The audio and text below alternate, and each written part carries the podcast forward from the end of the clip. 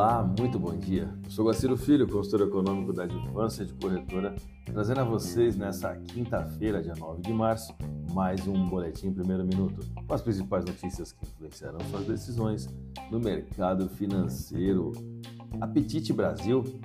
No dado mais atualizado, referente à segunda-feira passada, dia 6, houve um ingresso de 556,20 milhões em capital externo no mercado secundário de ações já listadas.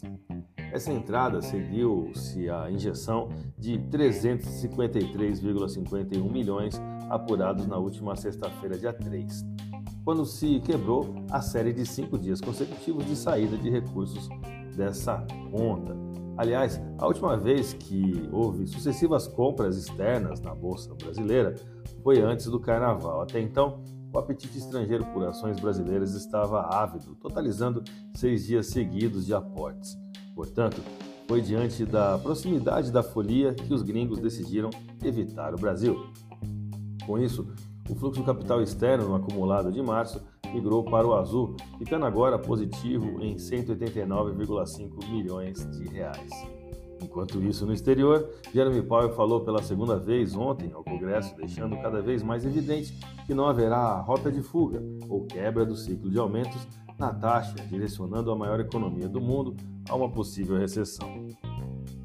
A próxima reunião de política monetária do Comitê Federal de Mercado Aberto será em 21 e 22 de março, onde é, teremos ali a crítica né, para os mercados, ou seja, as tensões elas provavelmente voltarão durante esse período de reunião do FONC, com investidores observando de perto se os formuladores de políticas optam por um aumento da taxa de juros de 25 a 50 pontos base.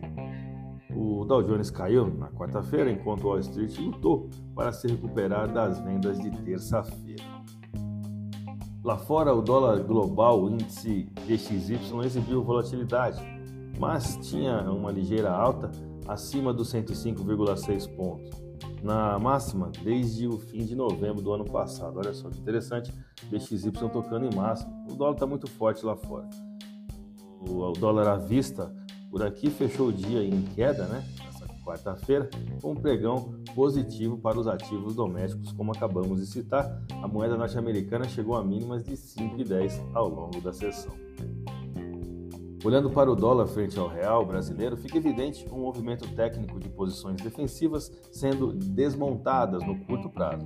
Investidores acreditam ou especulam que o novo arcabouço fiscal poderá colaborar para o Banco Central iniciar os cortes de juros mais cedo do que o esperado. O Brasil segue com uma excelente taxa de juros para o mercado global, favorecendo o ingresso de dólar no país. Dia de operações oportunistas no câmbio, assim eu definiria a última quarta-feira. Vamos aos gráficos, eu vou começar pelo dólar.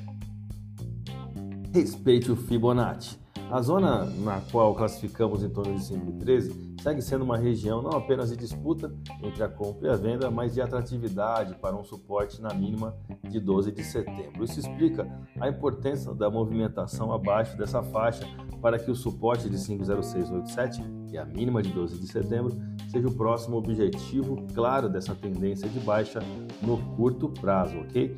Mesmo em venda no intraday e com novas possíveis quedas no radar dessa paridade, é prudente surfar o movimento com o dedo no gatilho diante de um mês de março seguido de tantas reuniões de comitês de política monetária. Lembrando que no final do mês será o momento da nossa reunião aqui do Copom. O volume de negócio na última sessão melhorou, ficou em torno de 174 bilhões de reais em contratos futuros de dólar negociados na Bolsa Brasileira, o que nos dá uma variação negativa de 1,13%, com taxa spot de 5,1322. Vamos ao euro? O euro segue em desvalorização perante o real, assim como no mercado internacional frente ao dólar.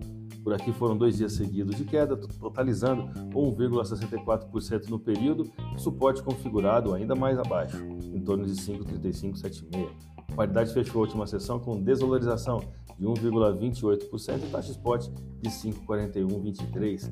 A minha dica, você já sabe, siga nossos boletins para ficar sempre conectado às principais notícias.